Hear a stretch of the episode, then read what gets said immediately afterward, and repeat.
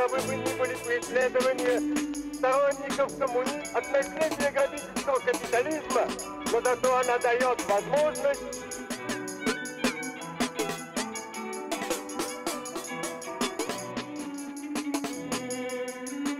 И вот почему советская власть, каковы бы ни были преследования сторонников коммуни... от наследия грабительского капитализма, но зато она дает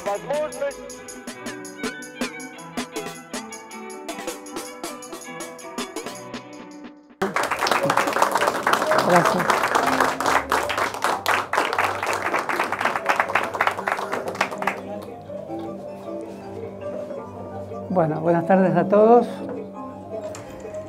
Hoy es la última eh, clase o función en la que vamos a estar juntos tratando de, de silvanar eh, o recorrer eh, los hilos de la historia de una manera sumaria, sin duda, pero tratando de encontrar los focos principales que nos propiciaron las clases o las charlas que ya transcurrieron. Revolución rusa, Comuna de París y sus efectos, sus ecos, sus transformaciones según cómo eran interpretadas en ámbitos muy lejanos. Y en este caso vamos a referirnos a la formación de la izquierda argentina a través de la influencia que tuvieron los episodios que ya comentábamos y el modo en que una sociedad particular, periférica, no enteramente desarrollada a la altura de los países europeos, ni tampoco parecida al tipo de, de sociedad como era la sociedad rusa de entonces, qué se pensaba de esos acontecimientos, cómo se preparaba una beta moral, intelectual y sentimental vinculada a las izquierdas y cómo esto en los años 70 se convertiría en un ámbito de especial reflexión que hasta nuestros días nos invita a pensar en las formas de militancia, en el modo en que se desarrollan enfrentamientos que originan luego fuertes discusiones, rememoraciones, cultos de la memoria, invitación a reflexionar sobre martirologios y al mismo tiempo escrituras de todo tipo que tratan de interpretar un fenómeno crucial de la historia argentina. Así que podríamos denominar esta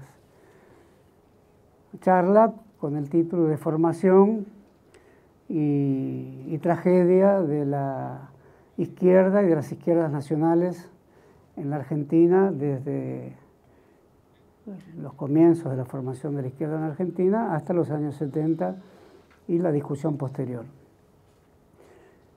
Por supuesto que hablar de la formación de la izquierda en Argentina nos remite a muchos eventos que nos llevarían prácticamente todo el tiempo de esta conversación. No obstante, quiero recordarles el modo en que fue comentada la Comuna de París en 1871, unos años después por ingenieros y lugones, que en aquel momento formaba parte de, del llamado socialismo anárquico, en el diario La Montaña de 1897, o sea, 26 años después, la Comuna de París era el modo inspirador en que estos dos jóvenes se acercaban a las izquierdas bajo el nombre de socialismo anárquico. Ambos deberían tener luego un despliegue biográfico totalmente diferente. Lugones, como ya se sabe, participaría eh, de una manera lateral, pero importante en el golpe del 30, e ingenieros, fallecido en 1924, el mismo año que fallece Lenin, se convertiría en una referencia de la izquierda argentina que tenía el respaldo filosófico del positivismo y del latinoamericanismo. En cuanto a esto, se puede decir que eh, los diarios de Buenos Aires siempre estuvieron atentos, sobre todo La Nación, a los acontecimientos mundiales que significaban la presencia de las masas populares sobre la escena. Por eso la Revolución Rusa en 1917 tiene eh, una repercusión en todo el mundo y hay muchos estudios sobre el modo en que el diario La Nación, sobre todo, toma los acontecimientos y, y esto se puede decir de una manera obvia. Apoya la caída del zar, no hay que olvidar que en aquel momento La Nación sostiene banderas de un liberalismo que ya no es lo, el mismo que se recoge hoy bajo esa misma palabra y que en sus páginas escribían José Martí o Ortega y Gasset, en fin, figuras también de, la cultura internacional vinculada a la complejidad de lo social y de la relación de la sociedad con la literatura. La nación ve con simpatía la caída del zar y ve con simpatía el gobierno de Kerensky y de su general Kordilov. Eh, lo mismo que el diario La Vanguardia. El diario La Vanguardia del socialismo también ve con la misma simpatía el gobierno de Kerensky que a los efectos de la nomenclatura internacional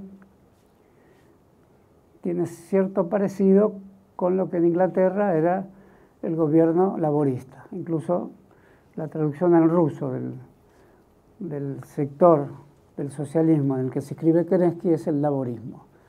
Hasta ahí, por supuesto, los diarios de la burguesía ilustrada de Buenos Aires, no solo la, Nación y la prensa, sino también la vanguardia, apoyan al gobierno de Kerensky y se muestran obviamente más recelosas con Lenin, con Trotsky, que es por primera vez que en la prensa argentina aparecen esos nombres ante entonces desconocidos y escritos con otra grafía.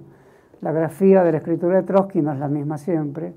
Lenin, la nación escribe Lenine. En fin, son particularidades del uso de los nombres cuando aparecen por primera vez y no quedan establecidos en un, en un canon. A partir de ahí, a partir de esos años, el diario de la Nación seguiría siempre la línea de reserva, ataque y, fuerte cuestionamiento a la Revolución de Octubre. Algo más interesante es la posición de Irigoyen, que eh, eh, también se muestra simpatizante de la caída del zar y al mismo tiempo receloso, igual que Alvear, el presidente que lo sigue, de la revolución bolchevique. Al final del gobierno de Irigoyen se abren las puertas del comercio petrolífero con la empresa petrolera soviética. Ese es uno de los motivos también del golpe del 30 de Uriburu. En un momento de la economía del gobierno de Irigoyen hacia 1929, se hace un convenio con la empresa petrolífera soviética, que, es el antecedente de una de las empresas petrolíferas y gasíferas más fuertes del mundo hoy, ¿no? y que forma buena parte de los tratos de la geopolítica europea. Muchas veces el gobierno golpista de los años 30 mencionó ese intento de Irigoyen de, de hacer acuerdos con la Unión Soviética a través de IPF, que era la empresa que se había formado unos pocos años antes en la Argentina. La izquierda argentina se puede decir que en su aspecto institucional o formal es el Partido Socialista, fundado antes de que terminara el siglo XIX, y la decisión en un Partido Socialista a la luz de la Revolución Soviética, que es el Partido Comunista formado en 1919, dos años después de la Revolución. Esas, discusiones son conocidas y son de alguna manera obvias. El Partido Socialista de Juan B. Justo no estaba dispuesto a acompañar la experiencia revolucionaria tal como se daba en los textos de Lenin, en los textos de, de Trotsky. Juan B. Justo era un socialdemócrata que se guiaba por la socialdemocracia alemana y veía con, con fuerte simpatía, como la socialdemocracia alemana, la colaboración de clases, era un fuerte crítico de un concepto central de Lenin, que era la dictadura del proletariado. Pero al mismo tiempo en el partido de Juan B. Justo hay figuras que son más concesivas o que tienen visiones no canónicas respecto a la posición del socialismo. Una de ellas es Alfredo Palacios, que tiene una, una posición más nacional, no tanto como la de Manuel Ugarte, que también es un socialista, pero mantienen la idea de un socialismo en las condiciones de la sociedad argentina. Eso mismo dirá Ingenieros, que también era un miembro más esquivo, pero miembro al fin del Partido Socialista. En la década del 20 se funda un núcleo efímero de carácter estudiantil con palacios y otras figuras del Valle Barlucea, figuras del socialismo, pero que tiene un nombre que no pertenece a la nomenclatura habitual de la Argentina. El nombre es insurrexit. Parece una palabra latina, probablemente lo sea.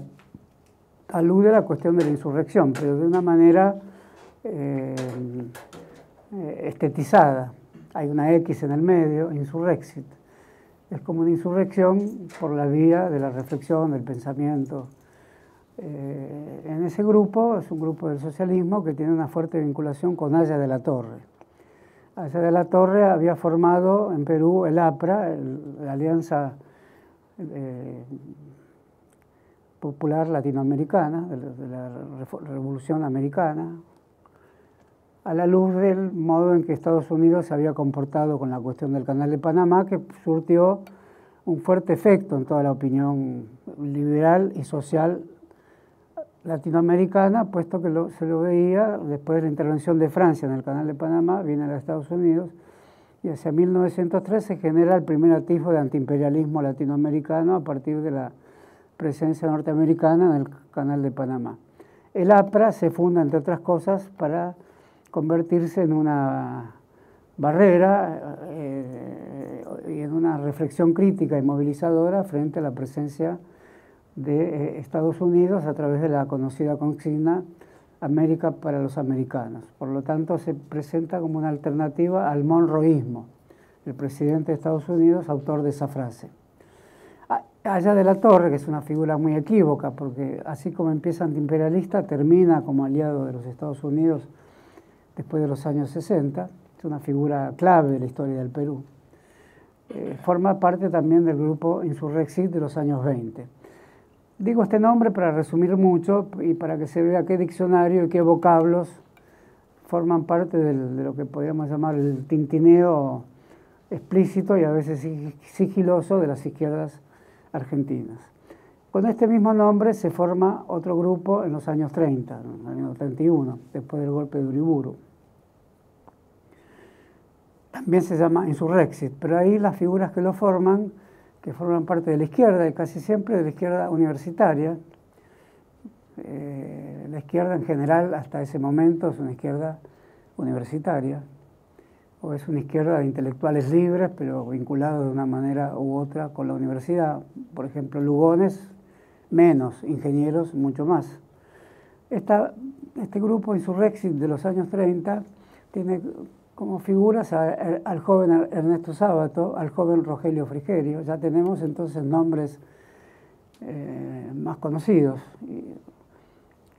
que perduran a lo largo de todo un ciclo que incluye las transformaciones biográficas de ambos. También el joven Raúl Escalabrini Ortiz es un miembro lateral del grupo Insurrexit y uno de los miembros de ese grupo se le ocurre fundar una revista que es el antecedente de algún modo de las revistas de noticias, de las revistas semanales de noticias, que se llama ¿Qué pasa? Eh, esa revista de los años 30 va a tener repercusión en los años 40 y será una revista radical, pero ya el nombre es ¿Qué? Y en los años de Frondizi perdura el nombre y la revista ¿Qué? es la revista oficial del frondicismo y ahí sí la dirige Raúl Escalabrini Ortiz ya maduro, ya el personaje conocido por el hombre que está solo y espera, por su crítica al trazado del ferrocarril británico en la Argentina y por muchos temas más vinculados al anticolonialismo en la Argentina. No tanto desde el punto de vista de las izquierdas, sino de una conciencia nacional crítica. Insurrexit y Forja son los dos grandes grupos de los años 30 en la Argentina. Forja se funda en el año 1935 con Escalabrini, Jaureche y muchos radicales. En realidad eran todos radicales irigoyenistas, no alvearistas. Y la consigna básica de ese grupo es, eh, el país es una colonia, rechazamos el estado de colonia. La consigna no es exactamente esa, pero si la recuerdo bien es, somos colonia, queremos ser un país libre. Por lo tanto, el anticolonialismo es una especie de umbral interno, de, un umbral previo que antecede a la formación de izquierdas más drásticas o más elaboradas en su doctrina. En los años 30 la discusión es sobre el gobierno del general Justo, por lo tanto las discusiones son en relación a la falta de espacio público, las restricciones electorales que afectan especialmente al radicalismo como movimiento popular, y las izquierdas son izquierdas que vacilan entre estilos eh, del, del, grupo Insurrexit a estilos del grupo Forja. Este último con más vinculación hacia una alianza que después se llamaría nacional y popular y que incluiría sectores progresistas o nacionalistas progresistas del ejército y las personas del grupo Insurrexit vinculadas a una promesa de un partido de izquierda que no sea el Partido Comunista obligado a seguir las orientaciones de la Unión Soviética, sobre todo durante la Segunda Guerra Mundial, donde la provisión de alimentos salidos del campo argentino a los ejércitos aliados, aliados también a la Unión Soviética, era una proposición a la cual el Partido Comunista no era indiferente y por lo tanto no acentuaba las, las demandas obreras que en aquel momento estaban representadas por el gremio central de la época, que es el gremio de la carne, el gremio de los frigoríficos, sobre todo los frigoríficos que hoy no existen más en Ensenada y Berizo, Armour y Swift. De ahí salen los primeros grupos que avanzan hacia la ciudad de Buenos Aires el 17 de octubre del 45. El peronismo puede ser interpretado como un eco de las grandes revoluciones mundiales. Esto ya lo hemos comentado aquí es una retraducción con muchas atenuaciones o muchos énfasis tanto de la Revolución Soviética como de las revoluciones fascistas que se contraponen entre sí. Esta discusión es una discusión ardua. El peronismo muchas veces fue visto más como colateral de los climas intelectuales que había originado el fascismo que como acompañante de la Revolución Soviética. Pero esto no es así. La llamada tercera posición de Perón en realidad no es la exclusión drástica de esas otras dos polaridades, sino es la incorporación simultánea de elementos de cada una de ellas. El obrerismo, la idea del trabajo, eh, la idea de Estado, la idea de movilización con un jefe, que no se quiere llamar caudillo, Perón cuida mucho de eso, la participación de la iglesia, son todos elementos que componen eh, el, mosaico complejísimo del peronismo que abreva de las fuentes de la conmoción mundial. Y el propósito genérico del peronismo de la época es invocar una revolución posible en la Argentina, sostenida por la clase obrera, sostenida por el desarrollo industrial, sostenida por la movilización social en plaza pública, y que al mismo tiempo no sea una revolución que lleve las cosas a tal extremo que obligue a que la revolución que efectivamente se invocaba era una revolución destinada a impedir que hubiera una revolución más drástica. De alguna manera, la revolución posible en la Argentina em, comienza a ser portadora del nombre del peronismo. Y eso tiene una fuerte aceptación en las bases populares, lo que origina una fuerte discusión en la izquierda. Y ahí empieza la historia contemporánea de la izquierda argentina, eh, contemporánea a las vicisitudes del peronismo, y ahí comenzamos a asistir a la gran pregunta de la izquierda, ¿qué es el peronismo? Pregunta que de alguna manera no ha cesado. ¿Qué es el peronismo que moviliza a las clases populares, que sindicaliza por millones a los trabajadores, que habla de revolución y que al mismo tiempo esa revolución no tiene el sonido, la sonoridad, el clima interno de las izquierdas mundiales, que es entonces algo que moviliza a la clase obrera, que le hace, le brinda cánticos y blasones que no son los habituales de la izquierda y que al mismo tiempo sus rostros, sus cuerpos y sus vestiduras son las más familiares que se pueda a la tradición de las izquierdas. Entonces ahí comienzan escisiones en los partidos de izquierda, sobre todo en el Partido Comunista, que se repetirán a lo largo de todo el ciclo del peronismo, escisiones en la izquierda y también en el nacionalismo clásico. En la izquierda es muy conocida la escisión que se produce en una célula ferroviaria, de las más importantes del Partido Comunista, porque los dos gremios más importantes de la época, dije uno, el, gremio de los, de los frigoríficos, el gremio de la carne, que hoy no tiene eh, esa misma importancia, obviamente, y el gremio de ferroviarios, que hoy tampoco tiene esa misma importancia, desplazado por otros gremios. Notoriamente el ferroviario reemplazado por el gremio de camioneros. Pero la célula ferroviaria del Partido Comunista, y ahí estaba escrito una persona que tendrá fuerte repercusión en la historia intelectual argentina, Rodolfo Puigros, pasa a, a ver con simpatía las acciones del peronismo.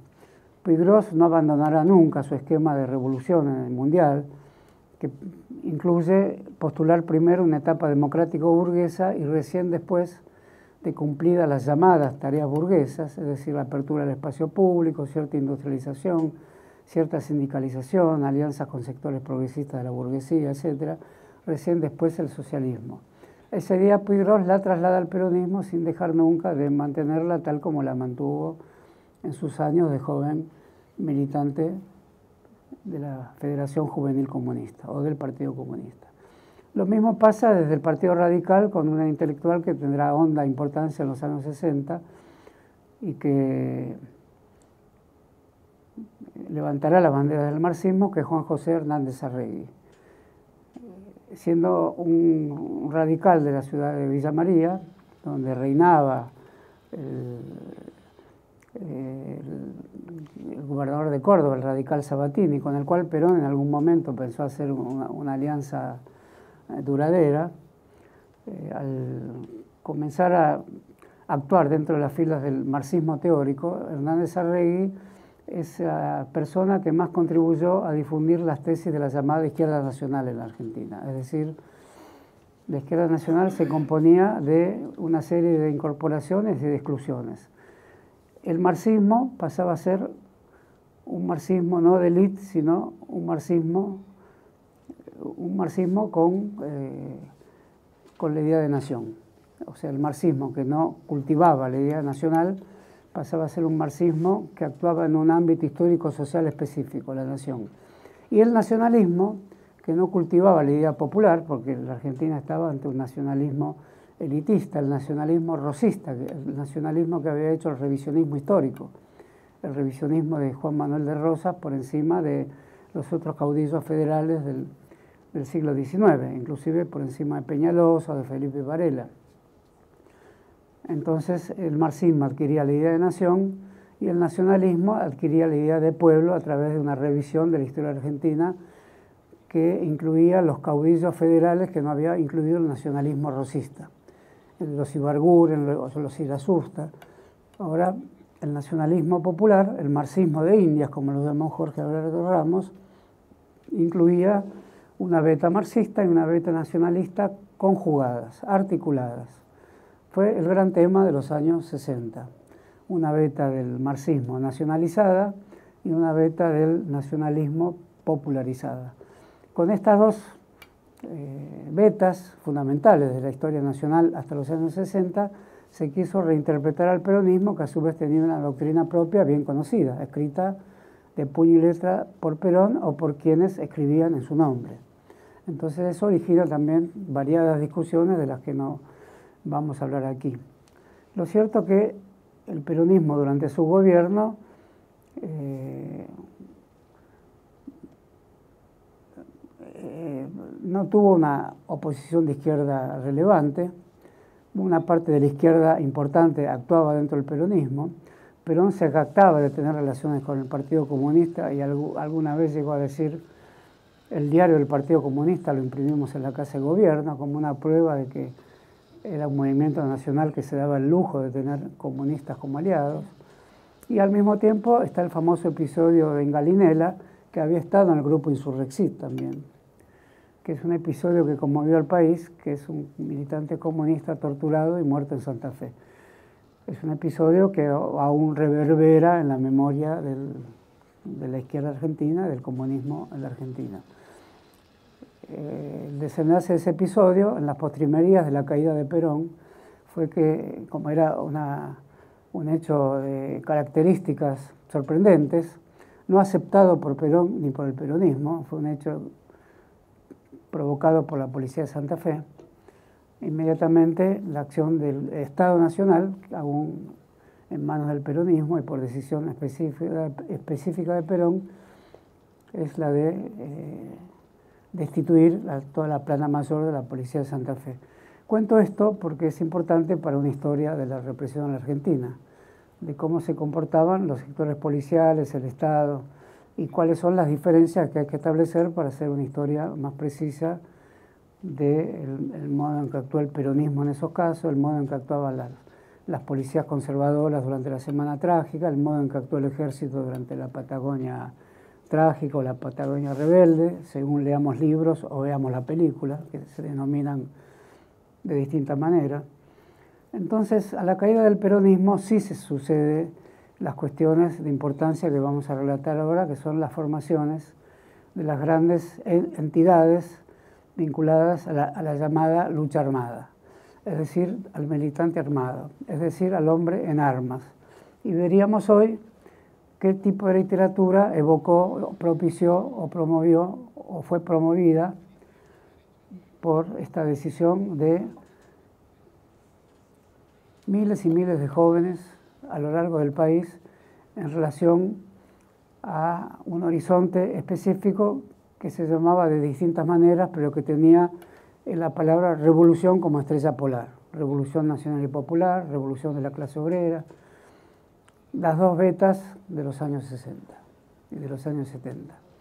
La caída del peronismo se produce por un hecho de fuerte conmoción nacional, el bombardeo a la Plaza de Mayo que muchos después compararon con el bombardeo a Guernica durante la Guerra Civil Española. Es una ciudad abierta, bombardeada desde el aire indiscriminadamente. De ahí que los que mueren son civiles que pasean distraídamente un soleado día a propósito de temas laborales, de esparcimiento o escolares que van a visitar la Casa Rosada. Son los muertos de ese día. Eso impactó fuertemente a la población y dejó un hondo trazo en la historia argentina posterior que todos conocemos y que de una manera muy soterrada, aún hoy perdura, puesto que hay evocaciones, aniversarios, afiches. En ese sentido, como para emplear una expresión habitual como parteaguas de la historia argentina, ese día, ese bombardeo y el posterior derrocamiento de Perón obligan a acentuar en, en el mundo social los pensamientos políticos, los pensamientos sobre la política los pensamientos sobre quién es este sujeto, que cada uno puede designarse a sí mismo de esa manera, quién es este sujeto que está contemplando esta, esta forma de hacer de una sociedad un mundo de catástrofes, un mundo de muerte, un mundo de sangre. Por lo tanto, los mundos militantes surgen de la visualización del testimonio y de la contemplación de acontecimientos de eh, índole eh, catastrófica, como digo, lo cual quiere decir eh, la aparición en escena de la muerte inesperada, de aquello que puede ser lejano a nuestras vidas, que, que puede ser la actividad política, las teorías sobre el Estado, las teorías sobre la sociedad, y que de repente dejan una plaza repleta de cadáveres.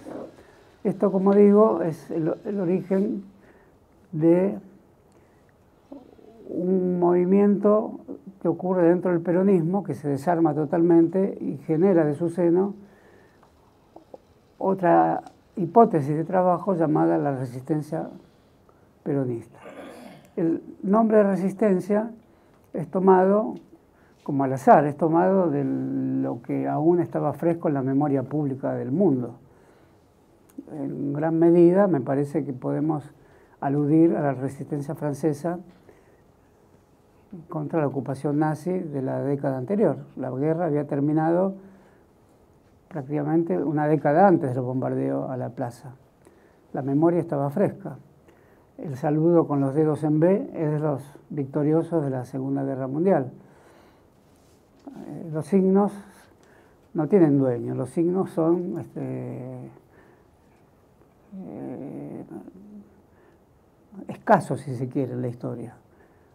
Los signos son usados por grupos que pueden tener alternativas diferentes para interpretar el mundo, sin embargo es el mismo signo.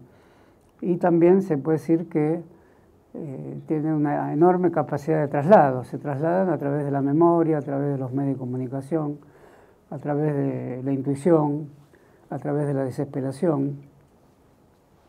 Durante los primeros meses del gobierno de, de Lonardi, hay una situación que no es igual a la que se sucedió después, porque si bien hubo un bombardeo, el gobierno de Perón cayó casi sin lucha.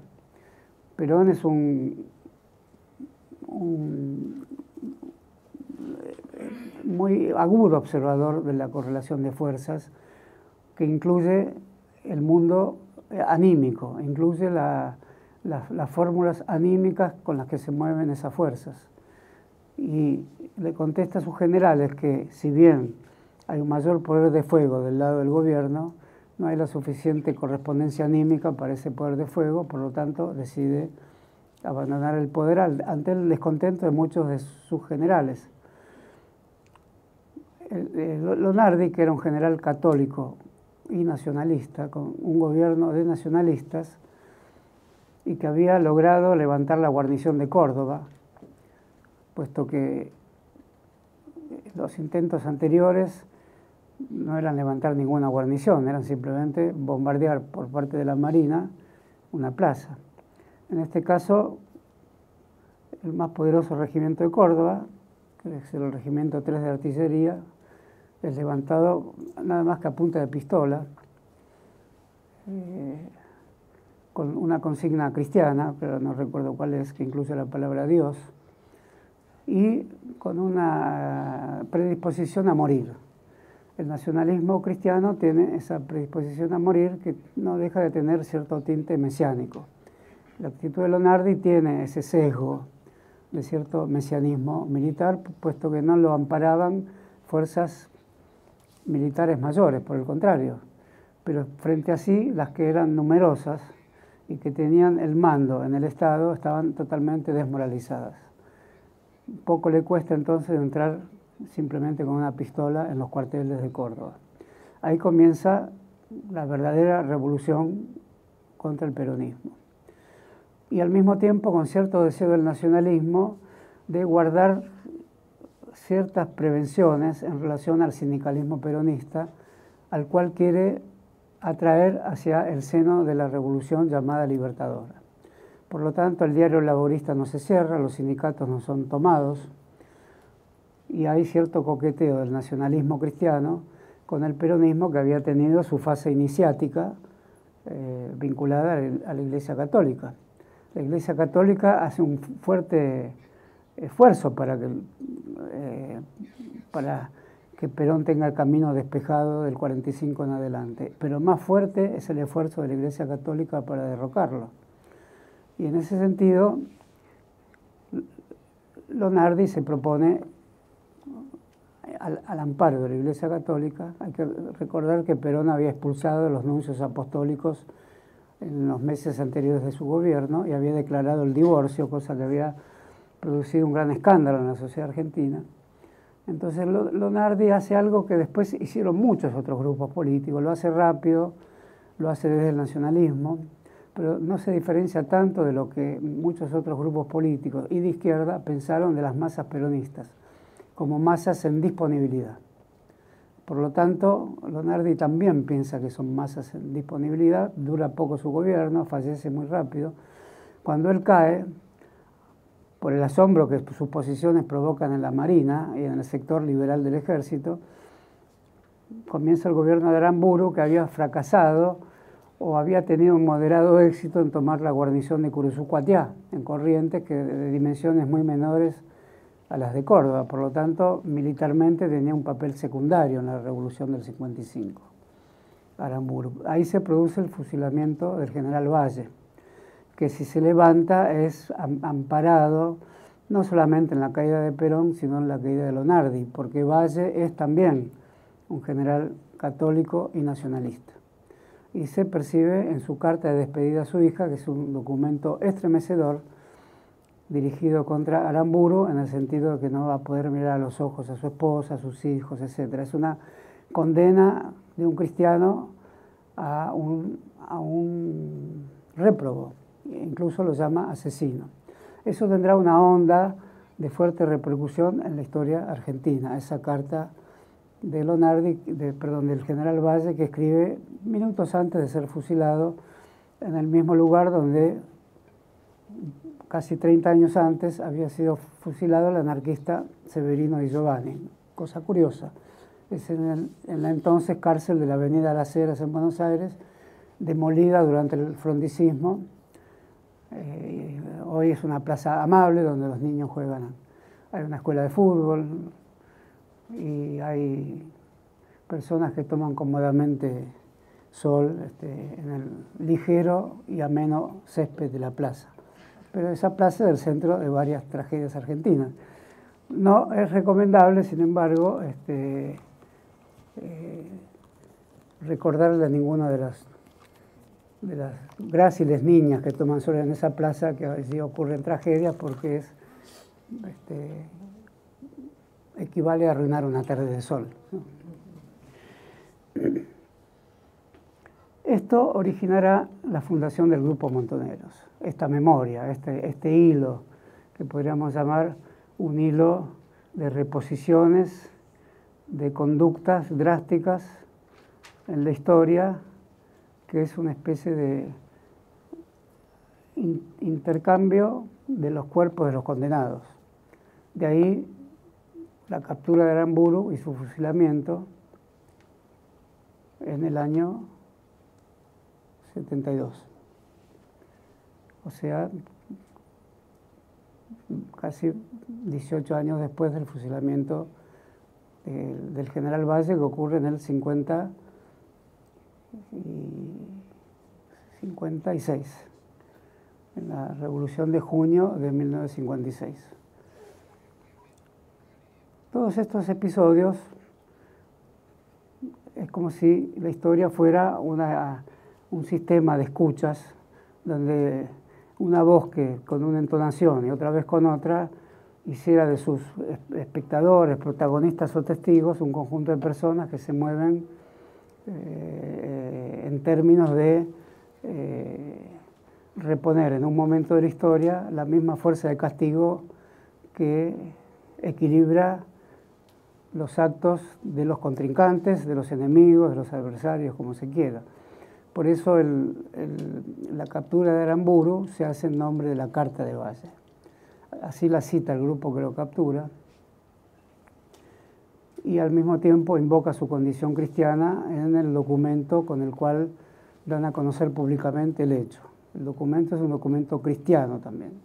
Por lo tanto, es imposible disociar de la historia argentina la actitud de militantes cristianos, ya sea que estén en el nacionalismo sin más, ya sean que hagan de ese cristianismo un cristianismo con revolución, lo que expresará muy cabalmente una revista de los años 60 llamada Cristianismo y Revolución, hecha por un cristiano revolucionario marxista, García Lorrio, y que leían los militantes de la época.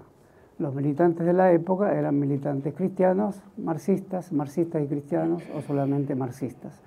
Es la época en que escriben Walsh, es la época en que escribe Sartre, es la época de la correspondencia Perón-Cook, es la época en la que escribe Fanon, es la época de la revolución de Argelia, es la época de Marcuse, es la época de, de los movimientos de liberación africanos, no solo el de Argelia, que es el más notorio, sino de las islas de Cabo Verde, menos notorias, y de la revolución un poco posterior de las colonias portuguesas, que son colonias muy grandes, como Angola y Mozambique, en el África, que es acompañada también en Portugal por una insurrección militar de militares de corte anticolonialista. Por lo tanto, son tiempos que hacen como un, un, un espectáculo eh, lleno de heterogeneidades, pero que se puede comentar con muy pocas palabras. Antiimperialismo, anticolonialismo, lucha armada, esfuerzos militantes, heroicidades y grandes textos. Y en medio de eso la figura de Ernesto Guevara. Guevara sale de la Argentina hacia los años 50. Es alguien que tiene una formación genéricamente de izquierda y es un médico. Y es un, un ávido lector que al mismo tiempo tiene intereses arqueológicos, al mismo tiempo que humanistas desde el punto de vista de la medicina. Por eso visita leprosarios, el de Corrientes, que hoy no existe más,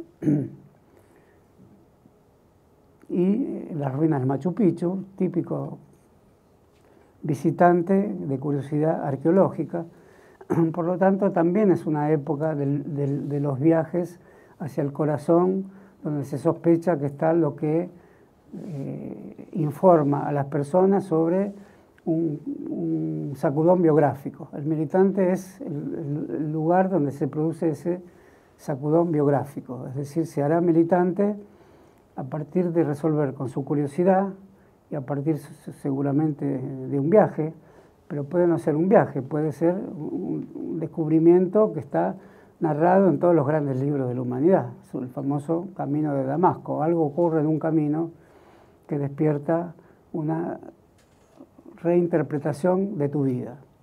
Sobre Guevara hay mucho escrito en ese sentido. La reinterpretación es un momento iluminado, deja de ser el burgués que hubiera podido ser.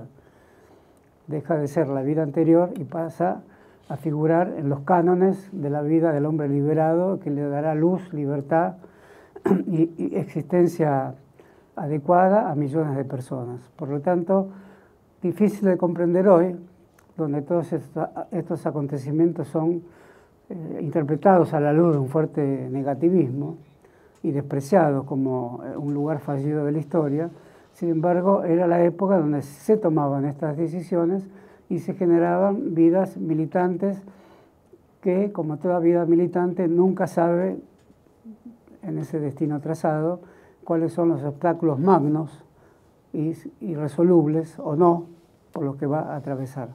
Y eso conjunción con toda clase de discusiones que son las que habitualmente ocurren cuando se abre un vasto espacio revolucionario. Un espacio revolucionario es el reino de las múltiples interpretaciones. Y el peronismo, por otro lado, en la Argentina, provocaba e invitaba a esas interpretaciones. Por eso es necesario poner en primer lugar dentro de estas interpretaciones la obra de algunas figuras centrales de la bibliografía de la época, palabra que hasta suena inadecuada porque no es exactamente una bibliografía que tiene como palabra un tinte universitario, sino que eran los textos de formación de los militantes. Una de ellas es la correspondencia de Perón con Cuco, que se comienza a leer recién después de los años 70 porque la publica su compañera Alicia Guren, eh, desaparecida. Esos, esos libros se leían con sorpresa por los jóvenes militantes, porque era un Perón desconocido, al margen de su doctrina, al margen de sus discursos oficiales, y un joven al cual Perón le llevaba 30 años por lo menos, un poquito menos quizás, pero era una diferencia de edad notable, que tenía una formación de nacionalista primero y de marxista después.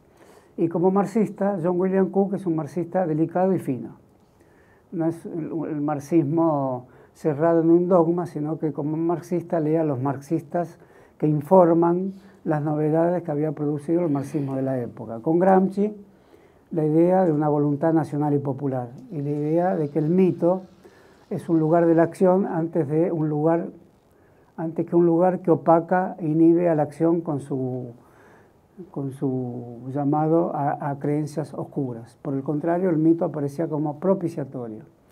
Ese Gramsci es leído por John William Coco. Eh, Lukács, una figura fundamental de la izquierda centroeuropea, que había escrito trabajos fundamentales a la luz de la tesis del fetichismo de la mercancía de Marx, Historia y conciencia de clase, eh, luego el asalto a la razón, que es una apología de la victoria del ejército soviético sobre el ejército alemán nazi, pero estudiada a través de las ideologías de Occidente que dieron el plasma y la fuerza anímica a las construcciones eh, del nazismo al que Lukács vinculaba al irracionalismo occidental. Tanto Schopenhauer, Nietzsche como Max Weber. A todos los hacía culpables de haber creado el clima ideológico del, surgimiento del nazismo. No es el caso de Gramsci, que tiene otro tipo de relación con el fascismo, al cual por supuesto critica, pero al que lee con avidez, puesto que es alguien que había participado de la fundación del diario socialista, en el cual también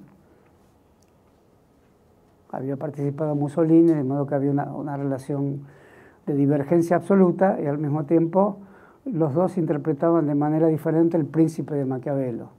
Entonces hay otro tipo de relación con el fascismo de Gramsci, al cual, al cual, le quiere sustraer la idea de voluntad nacional para alojarla dentro de la izquierda eh, popular italiana. Bueno, esos dos autores son leídos por John William Cook, que tiene una cultura de izquierda mucho más elevada que la de la izquierda que se llama a sí misma tal, porque John William Cook para ese momento era el delegado de Perón, por lo tanto era un peronista que estaba situado ideológicamente en el marxismo, de ahí su famosa frase dicha en Cuba, en la Argentina los peronistas, los comunistas somos nosotros los peronistas, y en ese trastocamiento de nombres indica que el comunismo real no tiene ese nombre y los que sí tienen ese nombre no están en condiciones de pensar la historia. Ese es el gran trastocamiento de nombres que hace John William Cook y que revela de alguna manera hasta qué punto la historia en gran medida es el modo en que se desliza un nombre hacia su otra posición, que incluso puede ser contraria a su origen. Ese es el gran enigma de la presencia de John William Cook en el peronismo que para los memoriosos perdura hasta hoy. John William Cook es la movilización de grupos que actúan en la clandestinidad y que producen hechos violentos. Esos hechos violentos son aprobados por Perón de una forma explícita en toda la correspondencia y se llaman plan de operaciones. El plan de operaciones es un concepto militar, estrictamente militar, que está en toda la historia argentina, Moreno en adelante, aunque el plan de operaciones de Moreno eh, seguramente no escrito por él, pero es una expresión que está, y después veremos cómo aparece en Rodolfo Walsh. El plan de operaciones incluye algunas cosas un poquito disparatadas, pero en un momento recomienda dejar abiertas todas las canillas de Buenos Aires. Ignoro que hubiera sucedido si esa situación se hubiera producido. Se llamaba la resistencia al, alcance de cualquiera. Uno puede estar en su domicilio y dejar la canilla abierta, es decir, estoy en la resistencia, pero tenía que aceptar que se le inundaba la casa y demás. ¿no? De modo que había un cierto toque de humor en las proposiciones de, Perón en relación a, qué consistía la resistencia. En Cook es mucho más preciso, Cook es un hombre riguroso. Su apellido es irlandés y eh, sin duda es la beta de la insurgencia irlandesa la que porta familiarmente. Eh, sus inicios son como joven militante en la ciudad de La Plata, nace en 1920 y muere muy joven, de leucemia, en el año 68, 69. Eh, en el caso de Cook se trata de generar grupos clandestinos en toda Latinoamérica. De ahí que eh, hay en Chile, en Uruguay, en Brasil y en otros lugares de Latinoamérica grupos que intercambian información y producen atentados en la ciudad de Buenos Aires y eso es durante años la resistencia peronista. Es decir, un tipo de actitud que implicaba una acción violenta, el estallido de una bomba, por ejemplo, una ética, no, no debía alcanzar a ningún inocente ni, ni, debía morir nadie, y ciertos indicios de un armamento popular, ciertos indicios.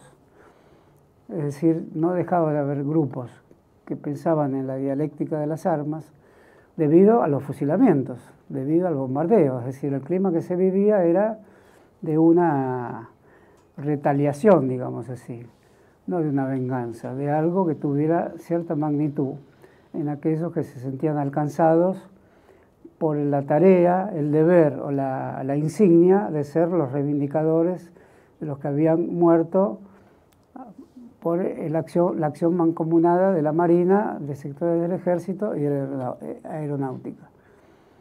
Eso es así hasta los años 70 y eso incluye algunas acciones de guerrilla en lugares selváticos, como la guerrilla de Tacorralo en Tucumán y otra anterior llamada Uturunco. Todos esos hechos, esos hechos fueron avalados sindicalmente y también por Perón, porque formaban parte de lo que Perón llamaba un dispositivo. Ese dispositivo incluía un plan de operaciones y el dispositivo incluía las formaciones eh, armadas, las formaciones eh, auxiliares. Ese hecho suponía que había una conducción central de las formaciones auxiliares. Las formaciones, no recuerdo ahora si era ese nombre, pero eran formaciones armadas, pero al decirle formaciones y darle su nombre, estaba implícito que seguían orientaciones de un Estado Mayor Central y muy específicamente de una persona que le daba nombre a todo el dispositivo. Eso se quiebra hacia los 70 y se quiebra con el secuestro de Aramburu. El secuestro de Aramburu está hecho por personas que algunas de ellas venían de familias tradicionales, otras de familias de profesionales, alguna parte de ellos Colegio Nacional Buenos Aires, y que habían producido en su conciencia, digamos, en su espíritu de curiosidad militante, una cierta revolución, porque quizá el destino no les marcaba, siendo jóvenes, 22, 23 años, que se impusieran estar ante una tarea de tal envergadura, secuestrar al máximo dirigente de las fuerzas liberales en Argentina, que para el momento estaba hablando de Perón sobre un tema fundamental de la Argentina, el posible retorno de Perón en términos pacificadores con un papel central a cumplir por el peronismo. De modo que ahí cambia el tono de la historia argentina y ahí comienza una insurgencia de otro tipo. Es una insurgencia que rebate la idea de formaciones especiales, ese era el verdadero nombre. Al decir especiales, quiere decir que dependen de un ente genérico que las contiene, de un ente universal o generalizador. Y se comienza a pensar en una organización político-militar que tiene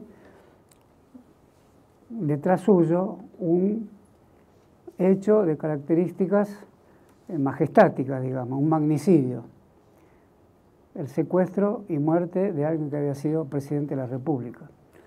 Hecho que después es relatado por uno de los diarios de esa organización. Por lo tanto, es un hecho con un relato, un relato que hacen los que ponen a ese general en situación de muerte. El tribunal que se levanta es un tribunal que no está dentro de las leyes previstas de un país. Es un tribunal revolucionario. Es un tribunal que le lee a Aramburu una sentencia y en esa sentencia está inscrito el nombre del general Valle. Por lo tanto, es un general por otro general. Eso es una invitación a interpretar la historia argentina de un modo eh, sereno, desde luego, pero no menos activo a la hora de pensar ese trazado que estaba atravesando una sociedad que podía tener muchos de sus miembros, como decía John Reed de la Revolución en San Petersburgo, yendo al teatro todos los días o a los mejores restaurantes o a las mejores cantinas o jugando al, truco, al golf o a las bochas, y sin embargo ocurría esto, ocurría un hecho, una memoria que tenía en su interior un hilo de sangre, para un lado y para otro. Entonces, sobre este hecho, sobre lo cual hay mucho escrito, Está una gran novela de José Pablo Feynman que se llama Timote, que es la localidad donde se produjo el hecho. Hay una película de Filippelli, también sobre Timote, y hay mucho escrito sobre eso, incluso, como digo, el relato que escriben los ejecutantes de ese hecho que se puede llamar de, múltiples maneras, ajusticiamiento, muerte, asesinato, etc. Ajusticiamiento es el nombre que le dieron las muchedumbres que primero se sorprenden, puesto que la resistencia peronista no tenía esa escala de hechos. Tenían que ser personas que estuvieran en la lógica de una militancia que tenía un encuadre que veía los hechos con cierta proporcionalidad. Es decir, no había un espíritu magno, un espíritu que trazaba un hecho que eh, partía en dos la historia. Cuando asesinan a Rosa Luxemburgo en 1919, eh, los soldados del Freikorps, que eran unos restos del, del Reich, y al mismo tiempo vinculados o tolerados por la socialdemocracia que en aquel momento de derrota alemana en la guerra gobernaba en Berlín. Eh, Anna Arendt eh, dice que la izquierda alemana se dividió en dos de una manera tajante. Lo que parecía unido y estaba unido hasta el momento, con la muerte sacrificial de una persona, por supuesto, se divide. Los socialdemócratas de un lado y los luxemburguistas de otro. Con el episodio de Aramburu, creo quiero ser cuidadoso al, hablar, también se divide la sociedad argentina de muchas maneras. Las maneras se reproducen con distintos tactos, distintas palabras y distintas euforias. Hoy se reproduce de otra manera, pero este hecho no deja de estar contenido silenciosamente en el, en el, en el conjunto de episodios que se desencadenaron. Eso produce en la militancia de la resistencia un, un, enorme eh, escosor al par con iluminación. Se está fundando una situación nueva. Y esa situación nueva hace que todas las organizaciones anteriores de la resistencia peronista tengan una decisiva discusión en su seno en relación a, quiénes son estos jóvenes que tiempo después, para refrendar su nombre, Montoneros, toman la ciudad de La Calera, en Córdoba, y invitan implícitamente a miles y miles de jóvenes que asuman ese destino, que involucraba a la resistencia peronista e iba mucho más allá, releía el siglo XIX. ¿Cómo se releía el siglo XIX? Con la propia palabra montoneros, que cuando la convierten en un sello, en realidad decía productos montoneros, era alguien que fue a un lugar que fabricaban sellos y le dice al que hace el sello que es para fabricar un vino. De hecho hay un vino montonero, había en la época un vino montonero. Productos montoneros. El sello incluye la expulsión del, de la palabra producto y quedará solo montoneros a los, a los fines de la aparición eh, epifánica, digamos, así, deslumbrante y única, como una, un hecho de los que Walter Benjamin hubiera llamado auriáticos, un hecho con un aura y incluía a quienes lo asumían cargar con el hecho fundante. Esa es una situación nueva para la militancia, cargar con un hecho fundante de esa índole. Entonces la historia argentina es como si subiera un escalón y hacia abajo se reivindicara la historia del siglo XIX, donde ese nombre estaba enclavado con mucha fuerza. Eran las montoneras, las montoneras del Chacho Peñalosa, las montoneras de Felipe Varela, en cuanto a Chacho Peñalosa, es muy evidente la situación porque ahí hay una literatura muy fuerte, que es la que produce José Hernández cuando Sarmiento envía la partida de la ejecución del Chacho Peñalosa, que había pasado en su vida por distintas actuaciones, había sido en algún momento unitario también, pero era un caudillo del interior. Eh, para justificar de alguna manera los sucesos vinculados al Chacho Peñalosa, Sarmiento escribe la vida del Chacho, escribe la vida de aquel eh, contra el cual dirigió una guerra siendo gobernador de San Juan. El Chacho era de La Rioja. Y en ese libro, que es un libro de, gran significación en la historia argentina, La vida del Chacho, porque es un estudio muy completo de, del, territorio donde ocurren las acciones. Es un libro clásico. El territorio, los hombres y la lucha, como los historiadores del siglo XIX. Pero al final hay un capítulo que se parece mucho a, a la doctrina de la seguridad nacional, donde se justifica el mismo diciendo que a ese tipo de bandidaje rural había que expulsarlo en nombre del Estado y la expulsión en el caso del Chacho fue el, corte de cabeza, en fin, estilo del siglo XIX. De modo que esos hechos, esos hechos que pertenecían a la, bibliografía, a cierta corriente intelectual de la historia argentina, de repente reaparecen bajo la forma de la política armada. Para desarrollar una política armada y para que alguien tome las armas, se precisan muchas cosas. Se precisa un clima de época, se precisan ciertos textos, ciertos ejemplos, cierta promesa de heroicidad, laica en este caso, no son militantes sacrificiales. Todo lo que se produce bajo la secuencia de estos grupos armados no, no, trata de lo que hoy está en el horizonte contemporáneo de una forma tan trágica, que es el, el militante de los grupos que eh, matan de una manera terrorista a una serie de personas que caminan por la calle o que son ciclistas o que, o que son personas que salen del supermercado y que también se inmolan. La militancia inmolatoria no existió en ese momento, lo cual da un, un aspecto de, de, drástica diferencia entre la lucha armada de aquel tiempo y la que sobrevendrá décadas después, lo que no significa otra cosa que una, una gran discusión. En el caso de, de los montoneros, respaldados por este hecho que era un hecho que en sí mismo hacía pegar un salto a la historia argentina que podía no ser aceptado por los que eh, de una manera muy natural, puede ocurrir con cualquiera de nosotros, viéramos la muerte de un hombre capturado en su casa a través de una simulación, puesto que los que fueron a capturarlo vestían uniforme militar, por eso Aramburu los acompaña.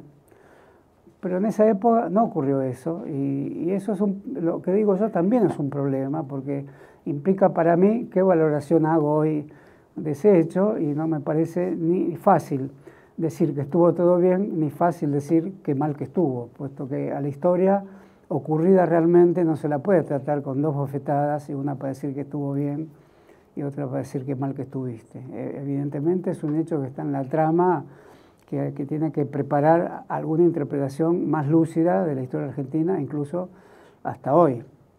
Eh, eh, como es un hecho irreversible, tampoco vale condolerse tontamente diciendo qué mala suerte que ocurrió esto o decir lo contrario, qué bueno que haya ocurrido. Por lo tanto, se precisa un tipo de valoración yo diría, de una actitud espiritual de otra índole frente a un hecho de esa envergadura.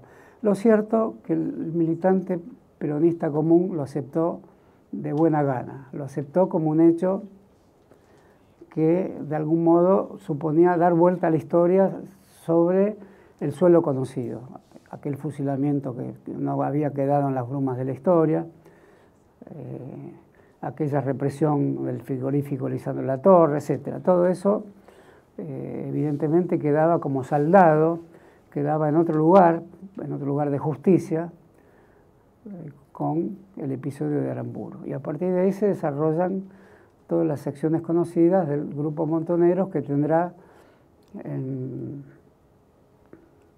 entre las tantas alternativas de, de, los episodios que se hicieron bajo ese nombre, eh, su final en la llamada contraofensiva, ya durante el gobierno militar, donde sucumbieron casi todas las personas que volvían del exterior para protagonizar el esfuerzo final de índole militar y clandestina, ni más ni menos que contra una poderosa dictadura armada que secuestraba y mataba y tiraba cuerpos al río sin piedad.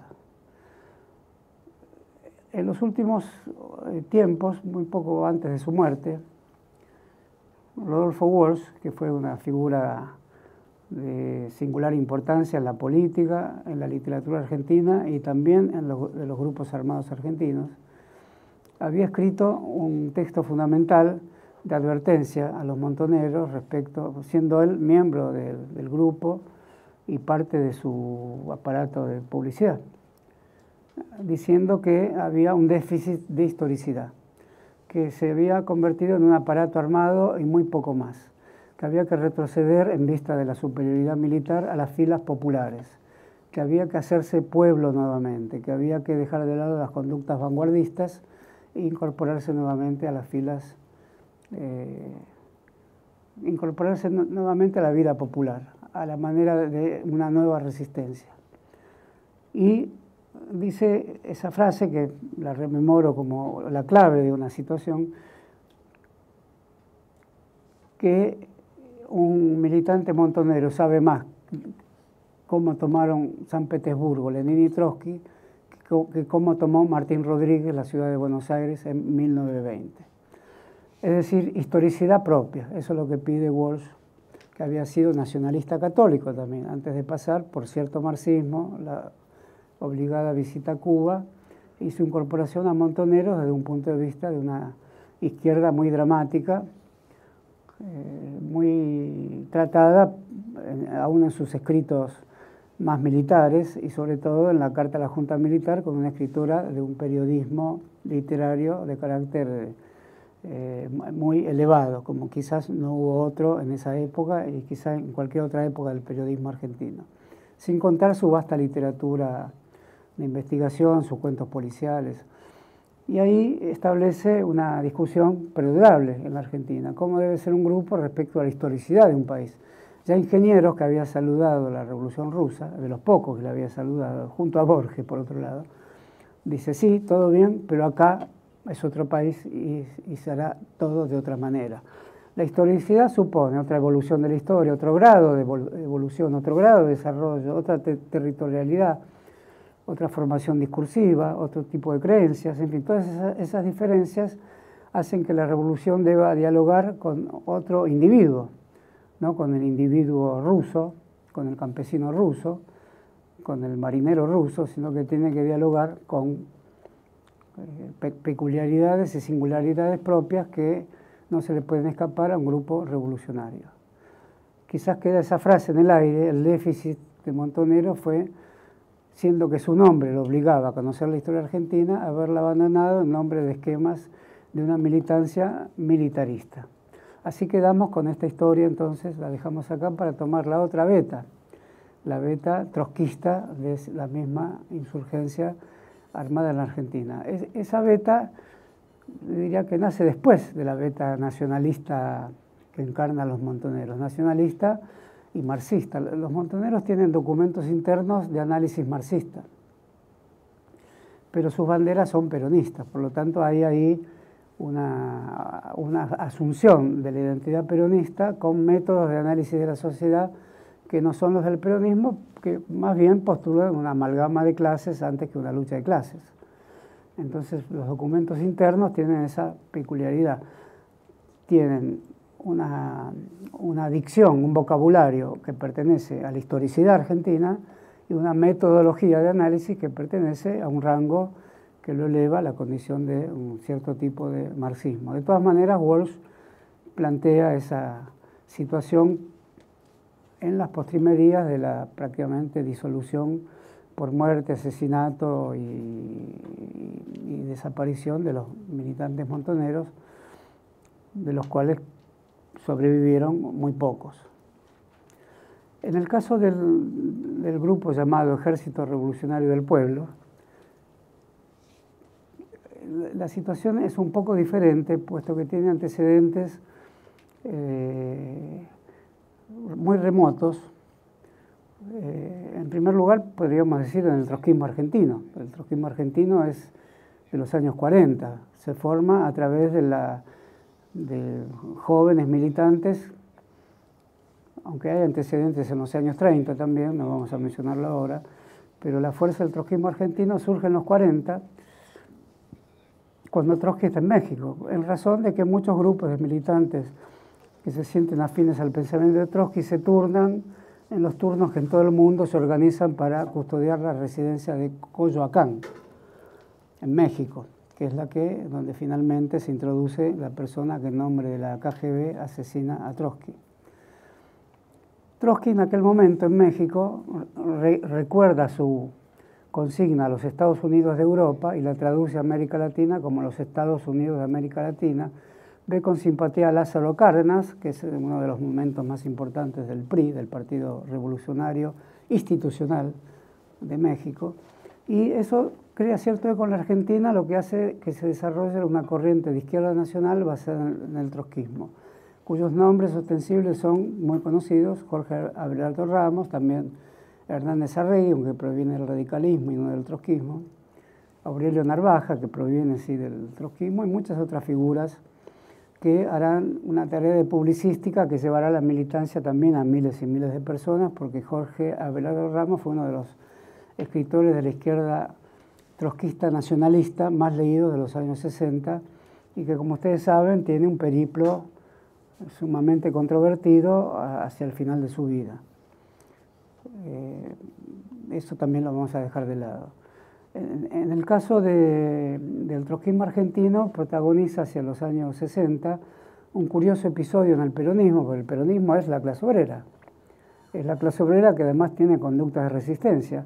Y en la época de Bandor, que tiene un conjunto de problemas respecto a la autonomía sindical en relación al peso que tiene Perón desde Madrid, para mostrar esa disconformidad con las orientaciones que da Perón desde Madrid, introduce un episodio novedoso en las filas del sindicalismo peronista y de la CGT y de las 62 organizaciones, que es la alianza con un grupo muy importante del trotskismo que dirigía Nahuel Moreno, que es un seudónimo, pero es un seudónimo interesante.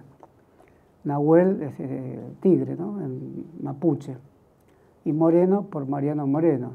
Por lo tanto, en su nombre tenía una doble vertiente latinoamericanista, digamos, indigenista por un lado y jacobina por otro. Y el programa de la Huerta Grande y la Falda es aprobada por las 62 organizaciones por la incidencia que tiene este grupo en, las organizaciones sindicales del peronismo. El programa de Huerta Grande y la Falda, que hoy reivindica eh, la corriente federal del sindicalismo dirigida por el gremio de bancarios, es un programa que se llama así por las colonias de vacaciones del sindicalismo en Córdoba, Huerta Grande y La Falda. Todavía están los hoteles donde se aprobó en el 57, los dos. Y es el programa de transición de Trotsky, no es un programa socialista, pero uno de sus puntos dice control obrero de la producción. De modo que se imaginarán cuán lejos que estamos hoy en plena época de flexibilización de lo que significaba ese programa, que revela una vez más cómo habló el peronismo, qué tipo de discursos, cómo hablamos todos cuando tenemos que hablar.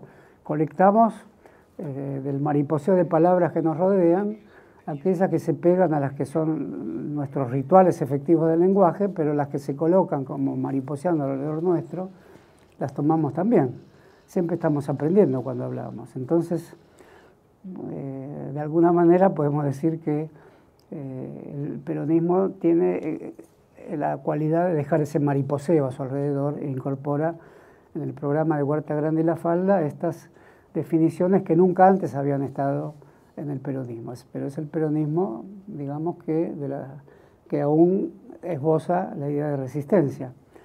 Eh, en las eh, umbrales de la formación del grupo Montonero está el grupo que entró al sindicato de de, metalúrgico, donde estaba Bandor, y produjo el hecho conocido de su asesinato, su muerte, o como lo querramos llamar. Todas las palabras son candentes para explicar esta historia. Por eso esta no es esta última clase es la clase más dificultosa, porque es mucho más difícil que hablar de la Revolución Rusa, porque nos faltan las palabras adecuadas que no perturben la idea de que es una clase, pero que al mismo tiempo recojan la historia de las palabras con las que se denominó ese hecho.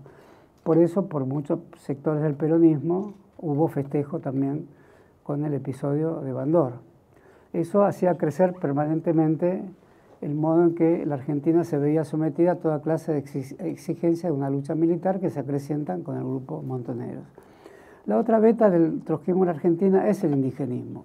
El indigenismo es eh, lo que orienta los primeros pasos del joven Mario Santucho, puesto que pertenece a una familia intelectual de Santiago del Estero que se ve constituida por el estudio de la Argentina basado no en el foco que se establece desde el puerto, desde el puerto industrial y donde está el proletariado, digamos, sino desde el modo en que en el nordeste se funda un tipo de cultura que podríamos llamar indigenista y que pertenece al, digamos, a una capa de la territorialidad que fue tomada por una civilización perturbadora que desfiguró sus trazos y que incautó su originalidad y frente a ella hay que tener comportamientos revolucionarios. Por eso el primer nombre que tiene el grupo es Frente Revolucionario Indoamericano Popular. Y la idea de indoamericano era de Haya de la Torre, el peruano. No Latinoamérica ni Hispanoamérica, sino Indoamérica.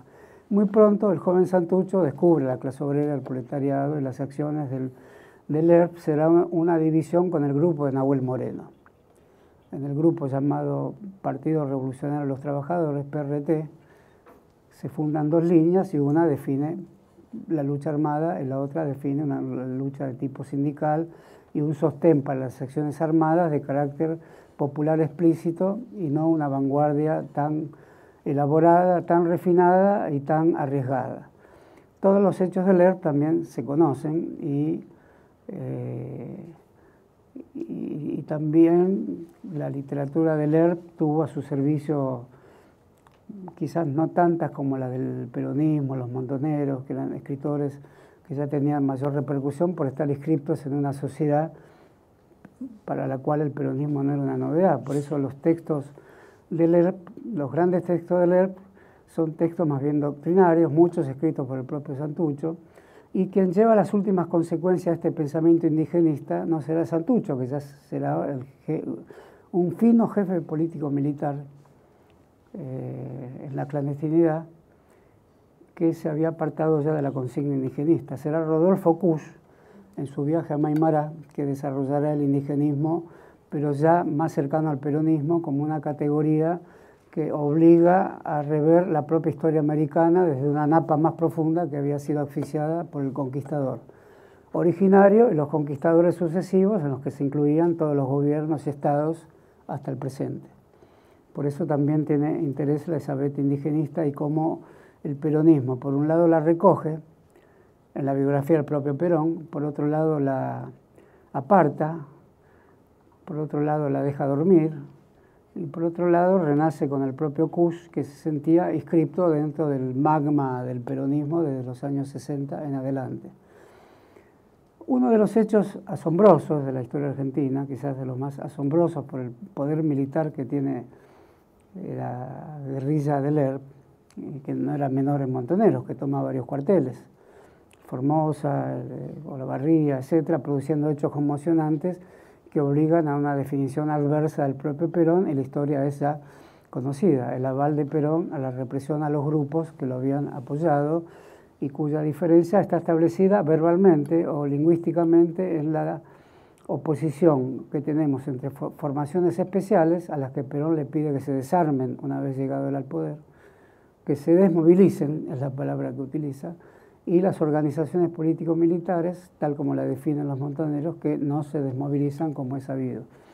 En el caso del episodio que vamos a comentar es el intento de ocupación del cuartel de Monte Chingolo, que eso prácticamente es la extinción del ERP. Es un episodio de características, eh, eh, dije asombrosas, no sé si es la palabra eh, adecuada. Sus, los hechos que lo rodean son todos hechos eh,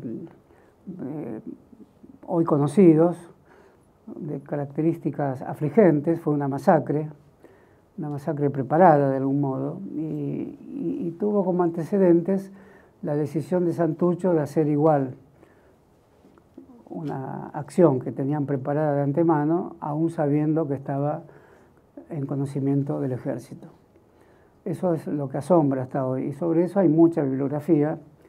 Este, recomiendo un libro de Plis Sterenberg que se llama Monte Chingolo, que cuenta con minuciosidad los detalles de, la acción y próximamente saldrá otro libro que como aún salió, no salió, no lo comento, con más precisiones aún de cómo se desarrollaron los acontecimientos de Monte Chingolo, que prácticamente como estaban siendo esperados, prácticamente todo, el RP eh, se lanzó a ese ataque, pensando que había ahí un depósito de armas que iba a resolver la cuestión de la revolución argentina, era aparentemente un depósito de cascajos y de negocios del mismo ejército. Como estaban siendo esperados, fue muy fácil arrasarlos, fue muy fácil arrasar la villa de emergencia que estaba enfrente y no dejó de tener entonces las proporciones de una masacre.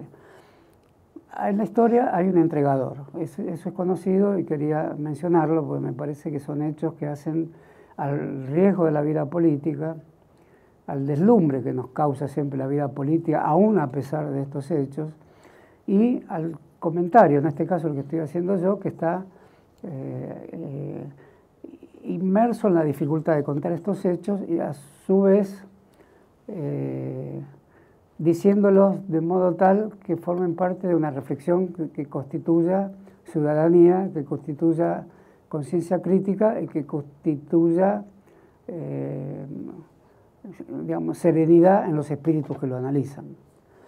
Bueno, el, el delator es conocido. Eh, en el libro que mencioné hay una historia que no sé qué veracidad tiene, porque el delator que se llamaba El Oso era miembro del ERP, pero había pasado por las llamadas Fuerzas Armadas Peronistas, que eran también la guerrilla, que se llamaban igual que las Fuerzas Armadas, solo que peronistas. Pero además había peronistas dentro de las Fuerzas Armadas del país. De modo que todos los nombres tienen una especie de dramática superposición. Un, coronel hace un, discurso a los conscriptos de la época, eso lo leí en el libro de Sterenberg, de Pris Sterenberg, y dice, son todos marxistas, todos enemigos. Los montoneros, un poquito menos quizás, pero también hay que matarlos a todos, pero algo de nacional tienen, matarlos igual a todos.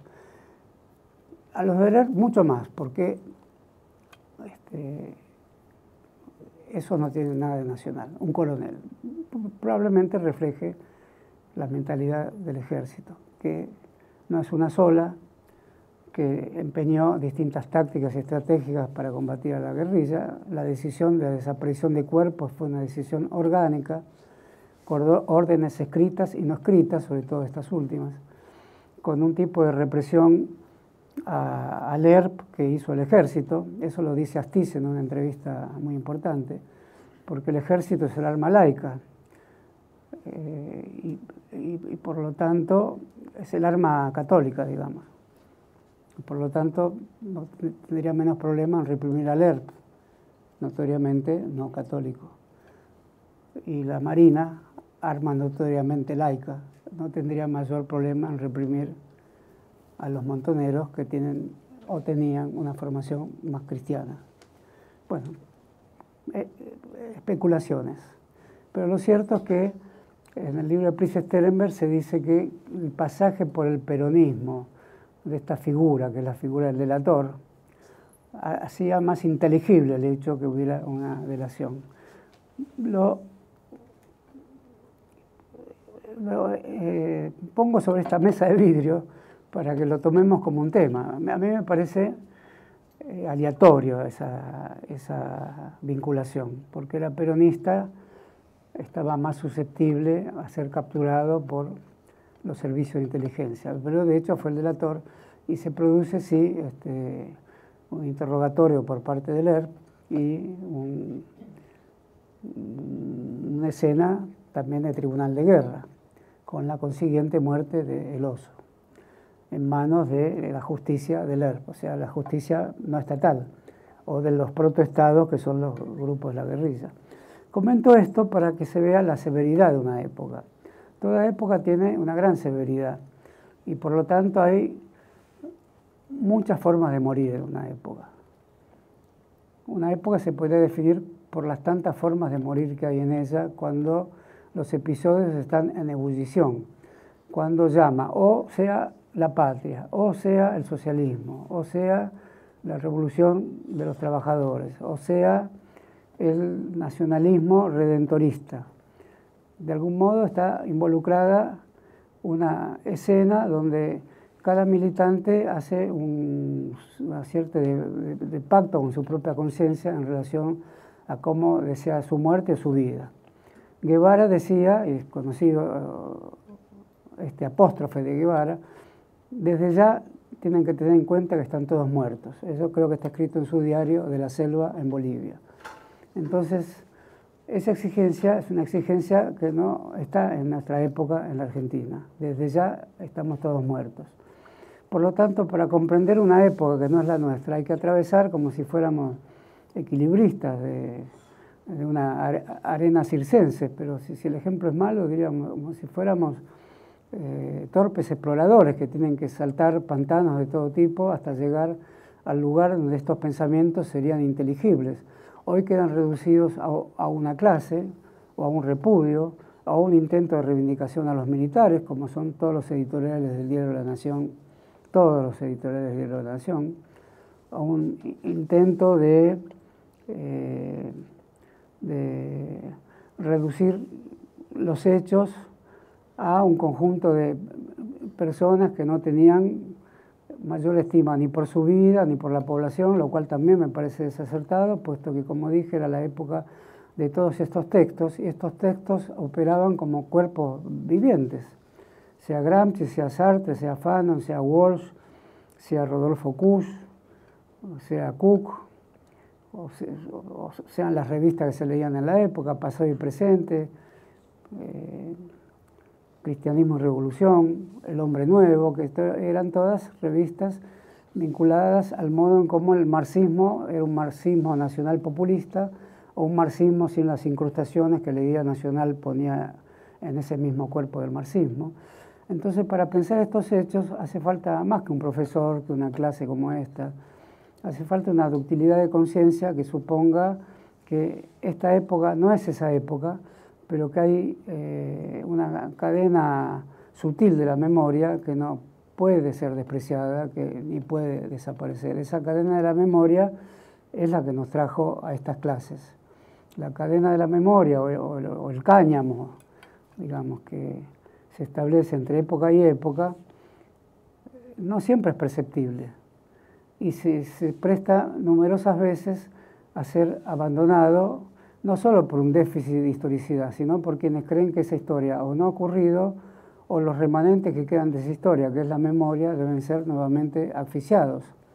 Entonces, frente a eso, me quiero despedir de estas clases tan irregulares, puesto que esta, esta es apenas la que rozó este tema tan grandioso eh, y tan trágico de los años 60 y 70 en la Argentina, y que nos obliga a estar atentos para cualquier, ante cualquier intento de reposición de, de, algo que ahora les cuesta cada vez menos hacer, que es borrar esas huellas de la memoria en los edificios donde está incorporada, en, los textos donde aún puede leerse, en las paredes que quedan pintadas, en los militantes que las, las releen no para imitarlas ni para hacer lo mismo, pero tampoco para repudiarlas, sino para sentirse ellos mismos como un, eslabón de lo acontecido, lo que mantiene viva las sociedades. Entonces estas clases les quiero decir que tuvieron ese propósito, ese, intento. No, no, es convertir a los oyentes y a los que tan generosamente vinieron a escucharlas en portadores de ninguna de las expresiones que aquí se dijo, sino en resguardadores y, y celadores de esa memoria que si desapareciera, desaparece el, canto mismo que lleva una y otra vez con la forma que sea, y probablemente ni sean estas, ni deban ser estas que hoy comenté, pero que llevan siempre al canto de, interés en la transformación vigorosa de las sociedades en el sentido más profundo de la, de la, justicia. Ese es el sentido que le quisimos dar a estas clases y con estas palabras terminamos el ciclo que para mí fue gratísimo llevarlo a cabo en las clases que dimos acá en la universidad. Bueno, muchas gracias a todos. Muchas gracias. ¿eh?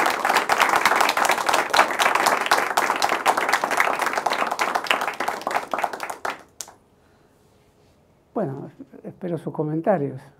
Una, pregunta. Sí. ¿Por qué nadie habla de la figura de Isabel Perón? Que debe tener bastante Déjame que tome un vasito de agua primero. Una ginebra, para pasarlo. Es como la escondida. ¿no? Ahora, momento, momento, momento. Perón era un hombre... ¿Que ¿Por qué nadie habla de la figura de Isabel Perón? Es que su paso por la política, como decía Nicolás Repeto, que escribió un libro, Mi paso por la política, si Isabel lo escribiera sería un texto muy lamentable. Tuvo un paso por la política, su presencia hoy en España es parte de la memoria del franquismo. Es una persona sin disponibilidad sensitiva hacia la política. Perón confió en algo que, es difícil de explicar, pero moldea personas. Lo que él llama conducción es un moldeamiento de personas donde hipotéticamente brota un síntoma de libertad. El, conductor sabe de la necesidad y de la libertad. Lo que Perón llama sus enseñanzas parten de esa conocida dialéctica entre la necesidad y la libertad y eso presupone que se llevan los conocimientos desde alguien que posee la experiencia para emitirlos y otro que se presenta bajo la condición de alumno. Pero llegó a decir, ella fue mi mejor alumna. Eh, me acuerdo cuando asumí Isabel, las calles de Buenos Aires estaban llenas de afiches con esa frase de Perón, fue mi mejor alumna. Eh, si es posible concebir un tipo de alumnado del cual Perón sea un profesor, pues Perón fue un profesor importante de la Escuela Superior de Guerra, era uno de los profesores más conocedores de la historia militar de la humanidad, de todas las guerras, el avance de frente, el avance por los flancos, toda la terminología, la conceptualización de la guerra, antes de Clausewitz. Y después de Clausewitz la conocía perfectamente. Pero lo cierto que Perón, puedo explicármelo así existencialmente, era un hombre solo en Panamá, en muchas cartas a Cook dice estoy aquí solo en la ciudad de Colón, escribiendo a máquina, pero sin hacer ruido, para que no se enteren que estoy luchando con la Remington. Luchar era escribir cartas en ese momento, para él, en un cuartito de dos ambientes, en el otro vivía un guardaespaldas. Eh, en fin, eh, esto está contado en una novela de Fowell que se llama, ahora no me acuerdo, las tantas novelas de Fowell que cuentan las derivaciones de la historia argentina, sobre todo las que cuentan las derivaciones de muchos de los militantes de la guerrilla. Esta no me acuerdo cómo se llama, pero es, un Perón, voy, a decirlo vulgarmente, precisado de una compañía. Y además era alguien que tenía una vida artística, una bailarina que provenía de La Rioja, de familia peronista. El padre había sido gerente del Banco nacional, por eso ella había nacido en La Rioja, uno de esos gerentes que viajan por las provincias.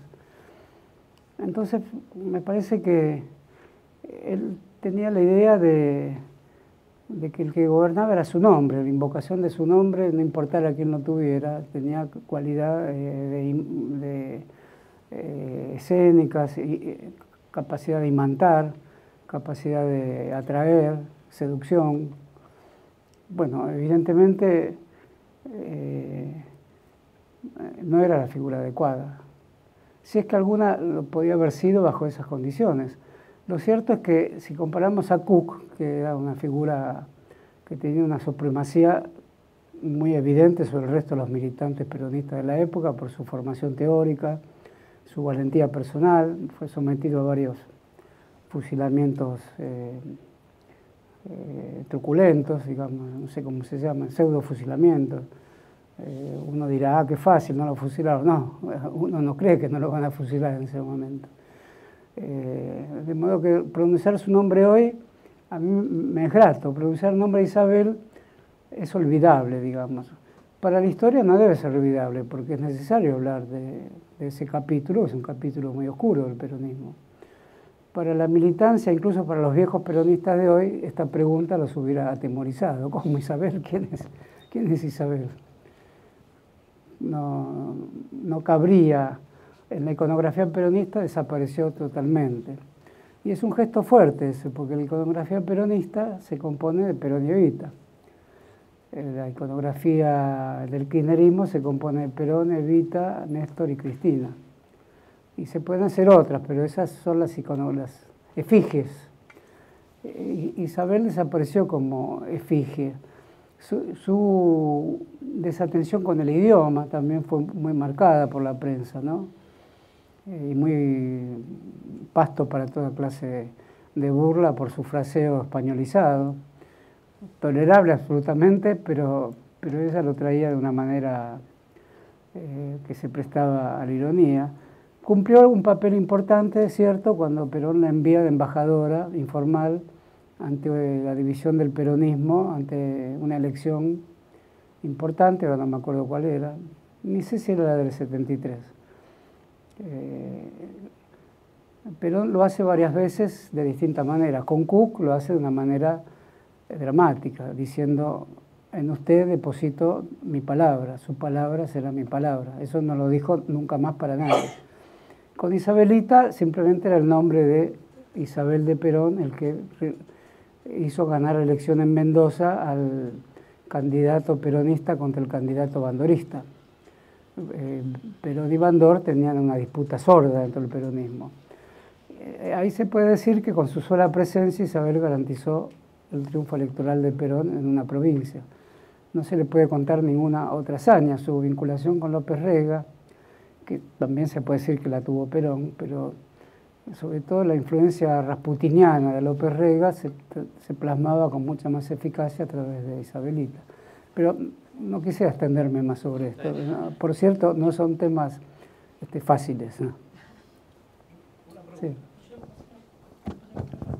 Un momento.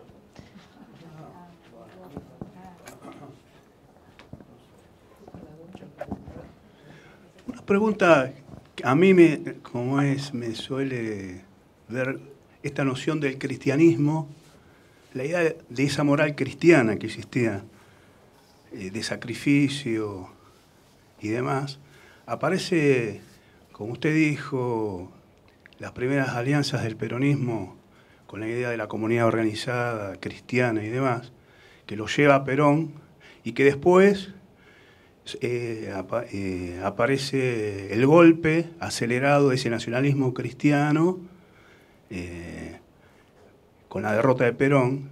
Sin embargo, esa moral cristiana sigue, sigue estando como un enlace integrador de, de las Fuerzas Armadas y sobre todo de, la de Montoneros. Por un lado está esa idea de, de, sacrificio por el otro, pero por otro lado es una idea que se me ocurre a mí, que le quita como es una, una vertiente política porque la idea de la guerra justa, de sobre el otro que es un enemigo, eh, me parece que en ese contexto histórico eh, se debate eh, esa, esa contradicción entre la política y la guerra. Sí, no estoy tan seguro que alguna vez en Montoneros haya aparecido la idea de guerra justa. Es una idea más extrema, es así, está en el, catolicismo o en el cristianismo en distintas épocas de su expresión histórica y, en otras religiones ostensiblemente también. Y además toda guerra quiere un ámbito de justicia para sí misma. Pero me parece que los montoneros no tenían esa consigna. Había un cristianismo eh, enlazado con ideas políticas de corte nacional y popular.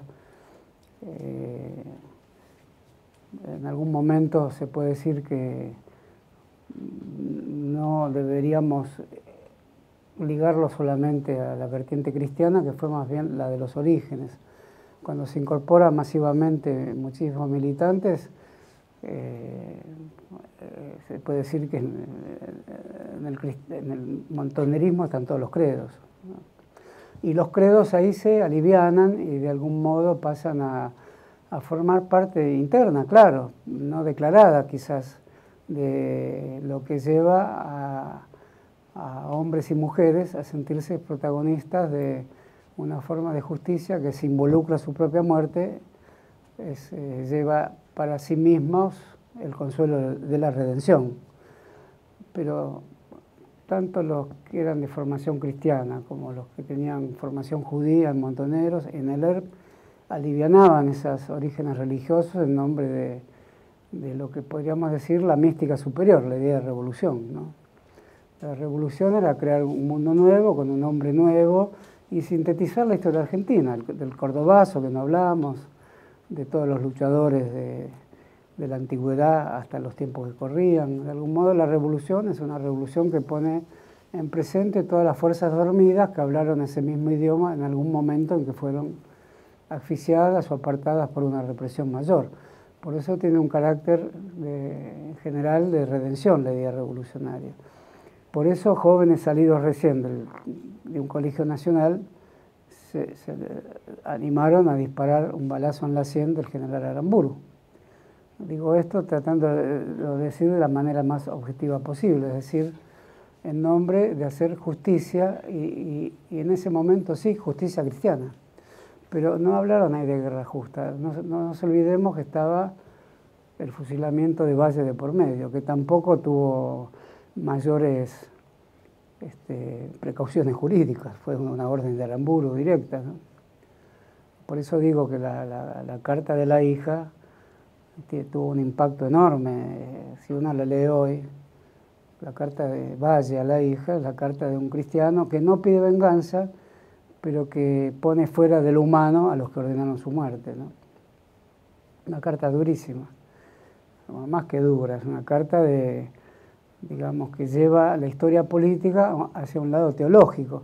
Pero esos lados teológicos hay que descubrirlos a posteriori y ahí hará su tarea el historiador, hará su idea el militante de esta época, que no debe abandonar de ningún modo la idea de que su militancia, por más que parezca moldeada en una doctrina política y en tareas que están reguladas por un comité o lo que fuera, nunca dejan de tener alguna evocación, por más lejana que fuera, de otros sacrificios, de otras vocaciones que permanecen en la oscuridad de la historia, pero que también pudieron haber sido de cristianos o de de quienes fueran, de judíos.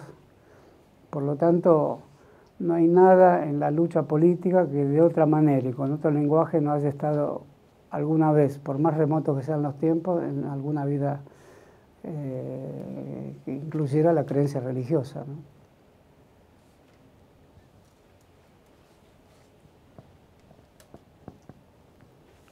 Bueno, podemos dar por terminado nuestras jornadas aquí les agradezco mucho la presencia y, me voy casi, eh, no sé si fue buena o mala la exposición, no, no, eh, me voy, sea de una forma o de otra, me voy bastante tembloroso. bueno, muchas gracias. ¿eh?